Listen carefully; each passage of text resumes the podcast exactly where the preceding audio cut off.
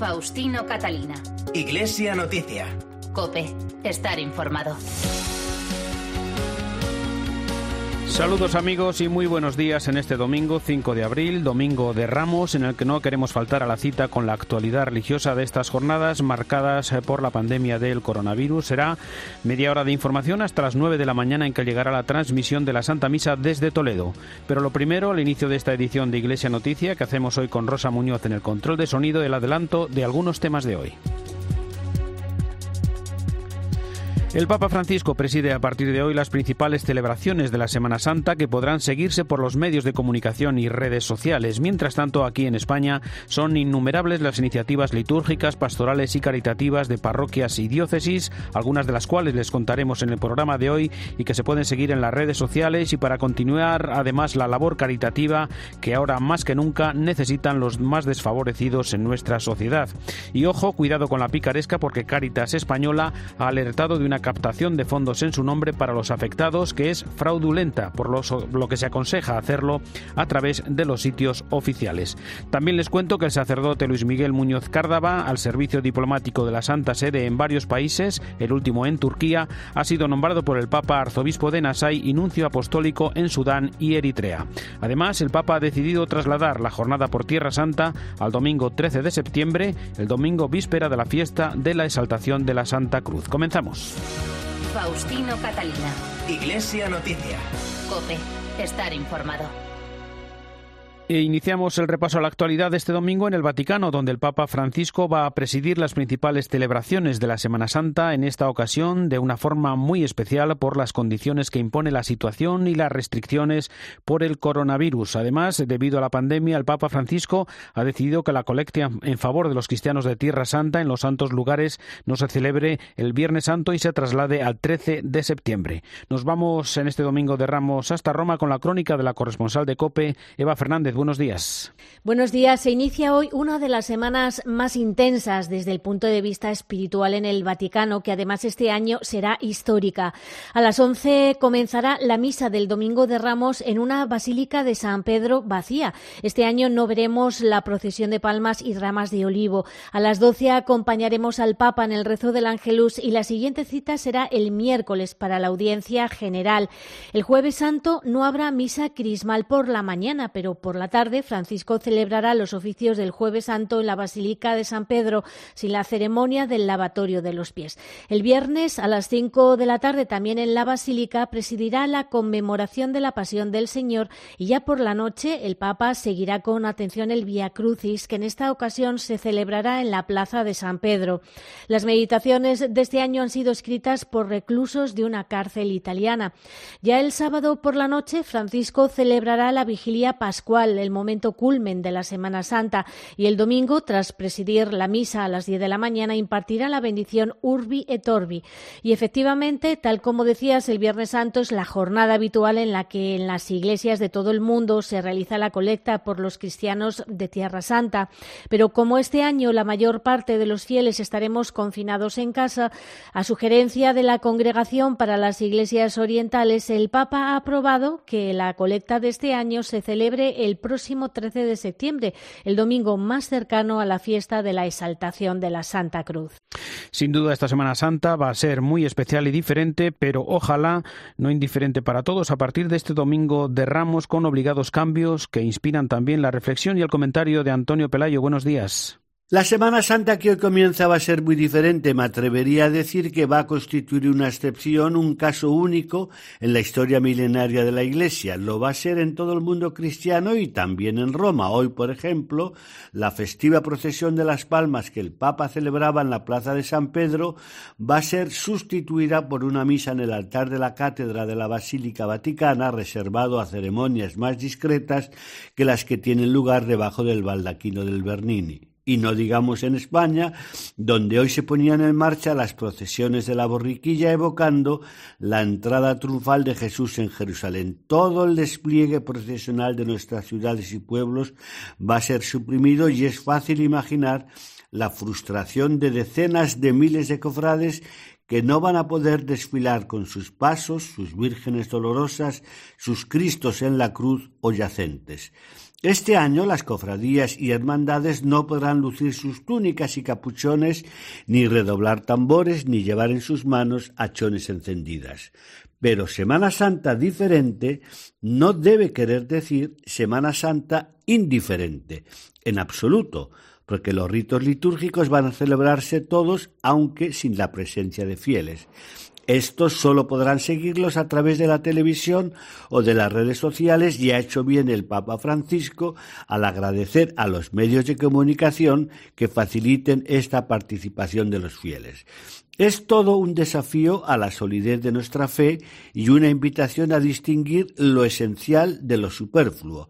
Hay que vivir estos siete días interiormente, recluidos no solo en nuestras casas, sino también en nuestro espíritu, para que nada ni nadie nos impida acompañar al Señor hasta el Calvario y alegrarnos con su resurrección. Desde Roma les ha hablado Antonio Pelayo. Gracias, Antonio. Seguimos en Roma con Eva Fernández para detenernos ahora en los principales mensajes del Papa en estas últimas jornadas. Una semana más, la audiencia general ha sido retransmitida desde la biblioteca del Palacio Apostólico a través de los medios de comunicación. El Papa continuó su reflexión sobre las benaventuranzas. Las épocas de prueba en la vida, aceptadas junto a Dios, aseguraba, nos llevan a experimentar alegría y paz profunda y verdadera. Tan solo es necesario descubrir la providencia de Dios en la vida cotidiana. Cuando descubrimos nuestra sed de bien y la misericordia de Dios que nos sostiene, comienza un camino de liberación que dura toda la vida y nos prepara al encuentro con el Señor. Previamente había ofrecido la misa en Santa Marta por todos los que trabajamos en los medios de comunicación. Oggi vorrei che pregassimo per tutti coloro che lavorano nei media Hoy me gustaría que rezáramos por todos los que trabajan en los medios de comunicación para que la gente no se encuentre tan aislada y también por la educación de los niños para ayudarles a soportar este tiempo de encierro. Tal como suele ser habitual desde que comenzó el aislamiento, el Papa ha continuado ofreciendo las misas por todos los que sufren de forma particular la pandemia. Lo ha hecho, por ejemplo, por las personas sin hogar. Estos días de dolor y tristeza ponen de manifiesto tantos problemas ocultos. En el periódico hoy hay una foto que golpea el corazón. Tantas personas sin hogar en una ciudad tiradas en un aparcamiento.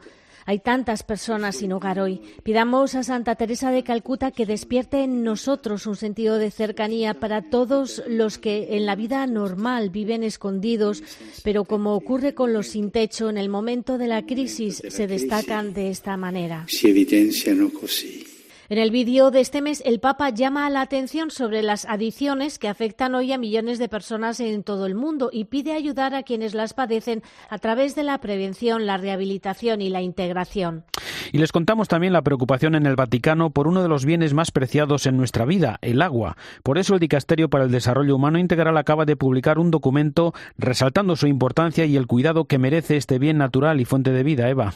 Desde hace tiempo el Vaticano ha puesto especial atención en el cuidado y defensa del agua como recurso único al que hoy en día muchas personas no tienen acceso.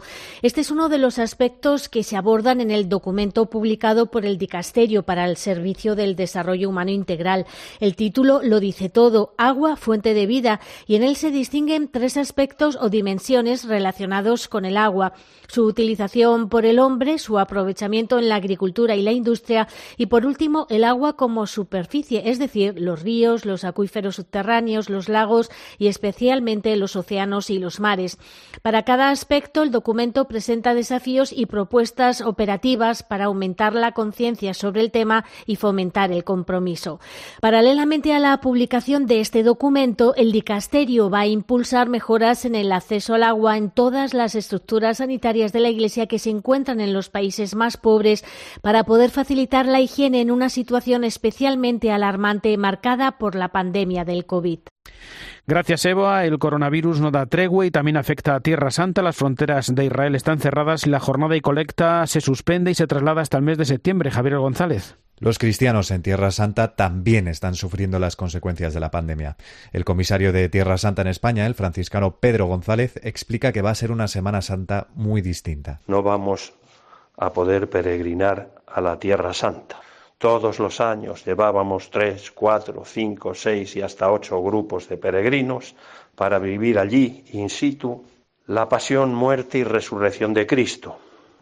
Este año tenemos que vivirlo de otra forma, lejos de la Tierra Santa. Pedro González cuenta que son muchas las necesidades de los cristianos en este lugar tan importante. Por eso cada año se celebra la Jornada Mundial por Tierra Santa, donde se pide ayuda económica y sobre todo oración. Eh, las aportaciones que tradicionalmente hacemos para ellos, para toda la Tierra Santa, para todos los cristianos del próximo Oriente, que es la famosa colecta del Viernes Santo por los santos lugares, este año no se va a realizar el Viernes Santo porque prácticamente en casi ninguna iglesia hay culto público. La jornada, por lo tanto, se pospone hasta el próximo domingo 13 de septiembre, día de la exaltación de la Santa Cruz. Y antes de adentrarnos en la actualidad en España, recordamos que el Papa ha nombrado un nuevo nuncio en Sudán y Eritrea al sacerdote de la Archidiócesis de Toledo, Luis Miguel Muñoz Cárdava, que desde 2001 ha trabajado al servicio diplomático de la Santa Sede en varias nunciaturas. Nacho de Gamón, buenos días. Buenos días, Monseñor Luis Miguel Muñoz Cárdava tiene 54 años y es natural de Vallelado, en la provincia de Segovia. Es licenciado en Derecho por la Universidad Complutense de Madrid. Estudió en el Seminario Mayor de Toledo y en el Instituto Superior de Estudios Teológicos de San Ildefonso, en la ciudad imperial, y tras su ordenación sacerdotal en 1992 pasó a formar parte del presbiterio toledano. Monseñor Muñoz Cárdava fue enviado al Pontificio Colegio Español de Roma para completar su formación. En la capital italiana obtuvo el doctorado en Teología Dogmática por la Pontificia Universidad Gregoriana y la licenciatura en Derecho Canónico por la Pontificia Universidad de la Santa Cruz.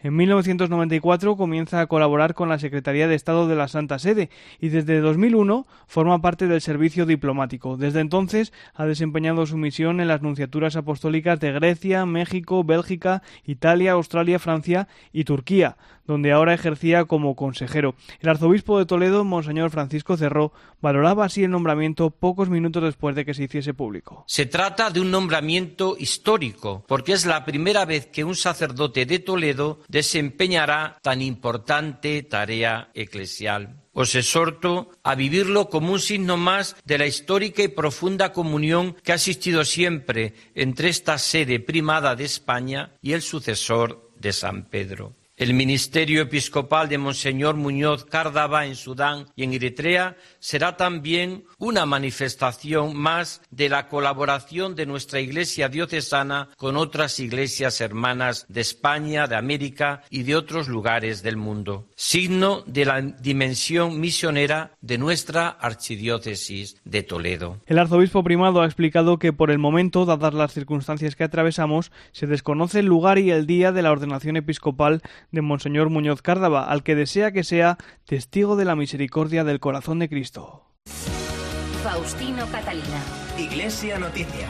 Cope. Estar informado. En la actualidad en España nos detenemos en los próximos minutos en algunas de las muchas y numerosas iniciativas que han puesto en marcha las parroquias y diócesis en la actual situación de alarma.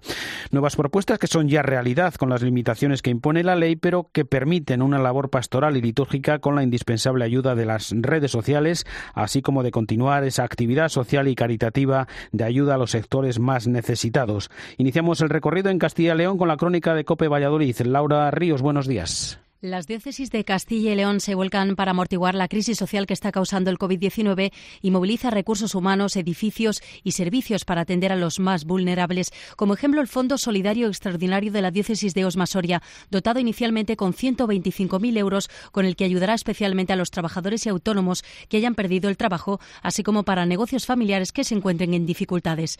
Pero además de estos fondos, la Iglesia se apoya en prestar su ayuda a través de organizaciones como Cáritas. Se presta alojamiento a los agentes desplazados del ejército, fuerzas de seguridad, pero en especial a personas sin recursos, sin hogar, que necesitan un espacio que los acoja tras el cierre decretado de albergues y comedores sociales. 600 camas en Ávila repartidas en varios centros, 50 en el Seminario Mayor de Burgos, 30 habitaciones en el Menor de Palencia.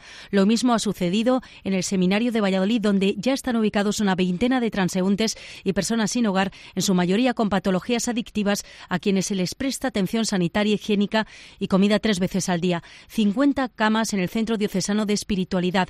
Luis Miguel Rojo, delegado de Caritas Diocesana de Valladolid, habla de la vacuna de solidaridad. Ante esta emergencia sanitaria, nosotros queremos ofrecer el antivirus de la solidaridad. Queremos que en estos momentos nos preocupemos los unos por los otros, nos ayudemos, nos apoyemos, estamos aquí, establezcamos y fortalezcamos nuestros lazos personales. También hagámoslo con recursos, tanto materiales como económicos. Hay que apostar por la solidaridad. Esta crisis se combate con vacunas, pero también tenemos que combatirla con la solidaridad.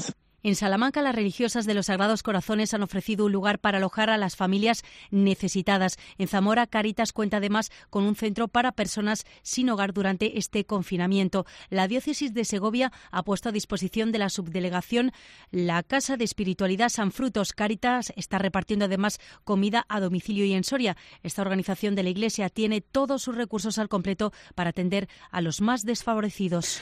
Pues un servicio de acompañamiento a personas que se encuentran solas o tienen un familiar enfermo. Es una de las iniciativas de las eh, diócesis aragonesas. Cope Zaragoza, Enrique Pérez, buenos días. Buenos días. Acompañar en el duelo, en la soledad o en la angustia que genera la situación que estamos viviendo es el objetivo de Queremos escucharte y rezar contigo, una iniciativa puesta en marcha por el Arzobispado de Zaragoza a la que se han sumado 30 sacerdotes asesorados por el Centro de Orientación Familiar Diocesano Juan Pablo II. José Antonio Calvo es el delegado episcopal de medios. Nos encontramos con personas desconcertadas, personas inseguras que no saben cuánto va a durar esto y cuál es la mejor forma de Personas enfermas, personas con miedo, eh, soledad, separación, muerte, claro, y, muchas personas que no tienen ahora mismo nadie con quien compartir, nadie con quien llorar y, nadie con, con quien rezar. Una labor de acompañamiento telefónico a quienes están solos, enfermos o han perdido a un ser querido. Para solicitar esta atención telefónica, las personas que necesitan una palabra de aliento, basta con entrar en la página web del Arzobispado. Entre las iniciativas que la Archidiócesis ha puesto en marcha contra el COVID-19, también destaca la retransmisión de misas desde la Basílica del Pilar todos los días a las 9 de la mañana y los festivos a las 10 a través de YouTube o la iniciativa 24 horas con la Virgen del Pilar, en la que gracias a varias cámaras instaladas en su capilla se puede contemplar la imagen de la patrona de Zaragoza día y noche. También destaca la elaboración por parte de las religiosas de la parroquia de Santa Engracia de mascarillas sanitarias hechas de tela de algodón para aguantar el lavado a 65 grados de temperatura. Y desde Aragón nos acercamos hasta el País Vasco para conocer algunas iniciativas que nos cuenta desde Cope Bilbao José Luis Martín. La Iglesia Vasca ha dado un paso adelante en estos tiempos difíciles y está aportando todo lo que puede para colaborar en la lucha contra la pandemia. En Vizcaya, por ejemplo, se preparan inmuebles eh, para derivar a ellos enfermos de coronavirus si fuera necesario, por ejemplo, la Casa de Espiritualidad o el Seminario de Derio. El obispo de Bilbao, Monseñor Iceta, nos contaba que son tiempos inéditos en los que hace falta que todos arrimen el hombro. En este momento la diócesis se reinventa en cuestión de 24 horas para, eh, como digo, prestar la atención eh, en todas sus facetas, reorientar la atención a lo que más se necesita.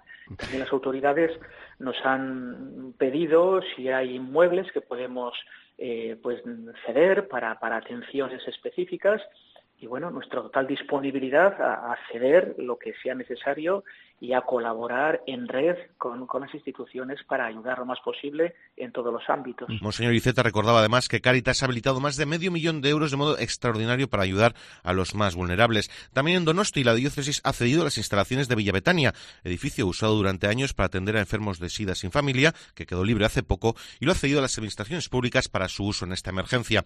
En Vitoria la diócesis también ha puesto a disposición de Saquidecha, del Ministerio de Sanidad o de la propia UME del Ejército, instalaciones como el seminario o el antiguo convento de las Brígidas para alojamiento de médicos y enfermeras. Jóvenes de la diócesis, además, junto a Caritas, ayudan a mayores necesitados. Y continuamos recorrido por España. Nos vamos hasta tierras gallegas con la acogida a personas sin hogar que atiende Caritas. Cope Santiago, Patricia Iglesias, buenos días. Buenos días. También la Iglesia gallega ha abierto sus puertas para atender las necesidades crecientes de asistencia que ha dejado al descubierto la crisis del COVID-19. Aunque muchos locales de Cáritas puedan parecer cerrados estos días de confinamiento, la mayoría de los servicios se prestan con cita previa. Incluso los voluntarios de mayor edad siguen al pie del cañón. Anuncio Mourinho es el director de Cáritas Diocesana de Santiago. Hay una Cáritas das importantes, los cinco personas que son todas mayores y siguen dando facendo paquetes e repartíndoseles. Non quer ninguno que vaya que vir a axudar. En la localidad coruñesa de Noia preparan, además de los paquetes de comida habituales, entrega de tortillas de patata para que los días 16 y 23 de este mes las familias en situación más comprometida reciban un plato especial. Seminarios, monasterios, casas de ejercicios y colegios de la Iglesia también se han puesto a disposición de las instituciones por toda la comunidad. En Ourense están disponibles 40 habitaciones en la Casa Diocesana de Ejercicios, en el Seminario Mayor de Santiago 110 y en el Menor, con el apoyo del Ayuntamiento y Caritas, se abrió un albergue de emergencia para personas sin hogar. Manuel Ferreiro es el rector. El ambiente, pues tengo que decirlo, y agradablemente además es muy bueno. O sea, la gente se está comportando tan contentos, evidentemente, claro. Además está el acompañamiento telefónico para aliviar a las personas que pasan en soledad del confinamiento. En Pontevedra, la Pastoral de la Salud mantiene un seguimiento telefónico con todas aquellas personas enfermas o impedidas que antes eran visitadas con frecuencia en sus hogares. También el Obispado de Ourense ha puesto en marcha un servicio de atención telefónica. Igual iniciativa también en Carballo a través del teléfono parroquial. En esta misma localidad coruñesa, Caritas lanzó una campaña Tu vecino de apoyo en cada portal. Se colocó un cartel con una persona de referencia a la que acudir en caso de necesidad, pensando sobre todo en mayores, en los que viven solos o están enfermos.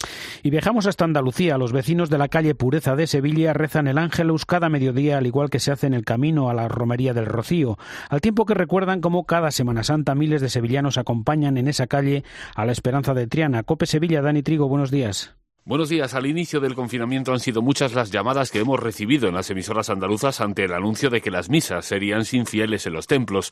Diócesis como la de Almería, que retransmite sus misas desde la catedral por Internet, o Guadix, que utiliza las páginas de Facebook de varias parroquias para retransmitir el culto, o Huelva, cuyas misas del obispo Monseñor José Vilaplana son retransmitidas a diario desde la capilla del obispado, son solo algunos ejemplos de cómo se ha cubierto esa necesidad de los fieles de expresar su fe en momentos tan difíciles. Las diócesis andaluzas se han volcado ante el llamamiento a ayudar ante la escasez en el material sanitario que los profesionales necesitan para enfrentarse a la pandemia.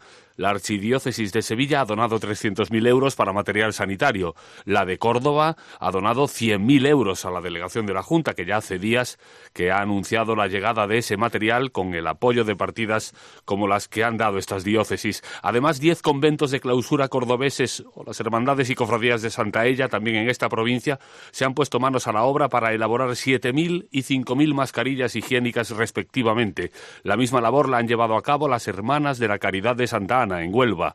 La parroquia onubense de Valverde fabrica mascarillas a diario para el Hospital de Río Tinto y, por poner un ejemplo más de los muchos que tenemos en Andalucía, la parroquia malagueña del Salvador ha convertido la caridad en mascarilla, tal como reza su campaña, con miles de mascarillas cosidas por voluntarios y entregadas a instituciones necesitadas.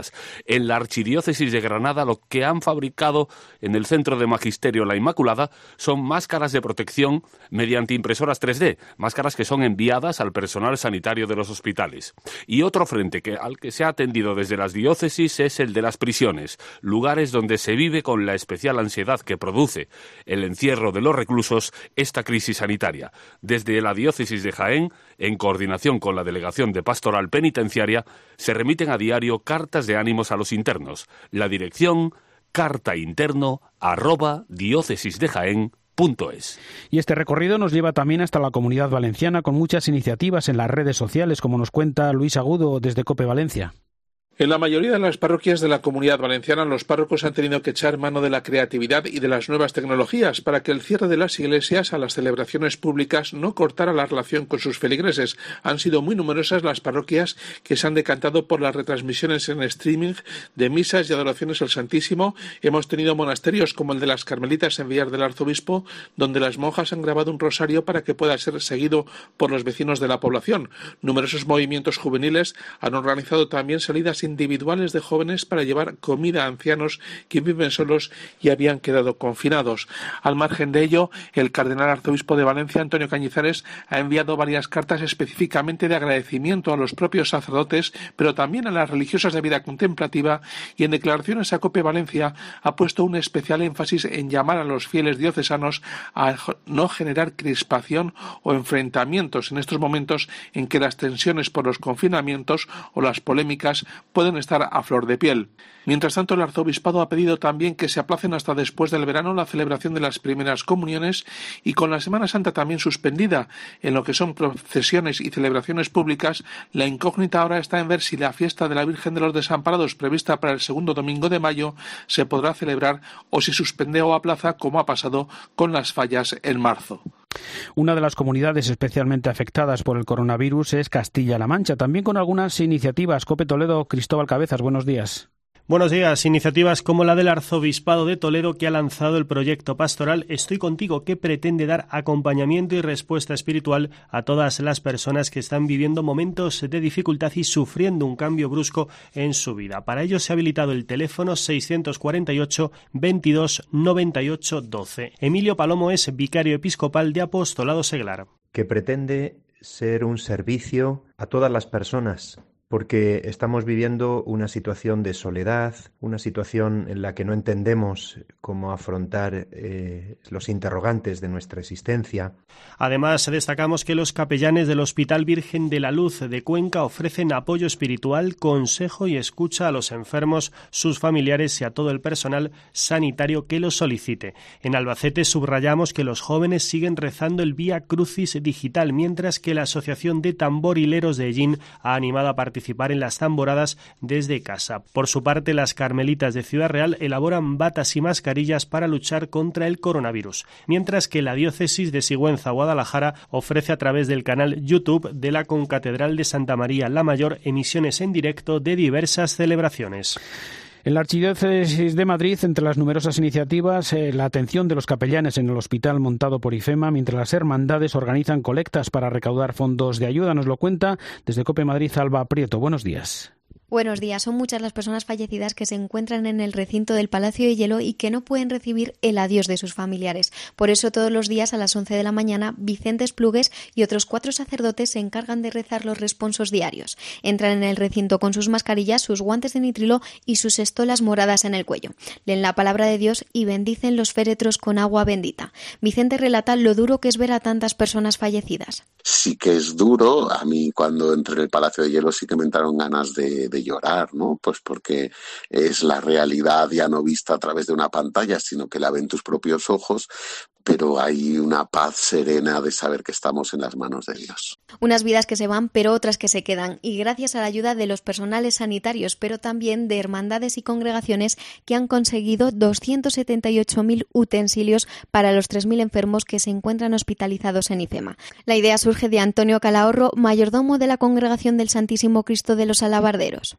Entonces se me ocurrió que podíamos juntar dinero todos y aportar en las necesidades que allí se hacía falta. Repartirlo en pack de cubiertos, en servilletas y en los box cerrados de cartón hermético para que no se pudiera contaminar la comida para los enfermos. Una vez más se muestra la solidaridad con gestos y acciones como estos. Y recordamos las palabras del presidente de la conferencia episcopal, el cardenal arzobispo de Barcelona, Juan José Omella, que reflexiona en su pastoral de este domingo sobre la semana de dolor de esta Semana Santa que hoy comienza. Mirar a Jesús en sus últimos días de vida nos va a acercar al sufrimiento y a la experiencia de los que padecen la enfermedad y la muerte en soledad, alejados de sus hogares y de sus familias. Dios en Jesús ha experimentado ese dolor que hoy padecen algunos de nuestros hermanos y hermanas. Dios también llora con nosotros ante la muerte cruel y aislada.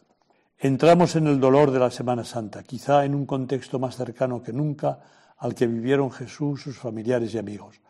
Ojalá mirando al Señor colgado en la cruz, recibamos la gracia de experimentar su amor y cercanía en los momentos de dolor y angustia que estamos viviendo a causa de esta pandemia. Llegamos al final del informativo Iglesia Noticias, el programa 1666 en este domingo de Ramos de 2020. Volveremos el próximo domingo con la actualidad eclesial en España y el mundo en esta Semana Santa diferente y especial para todos. Un saludo de Faustino Catalina.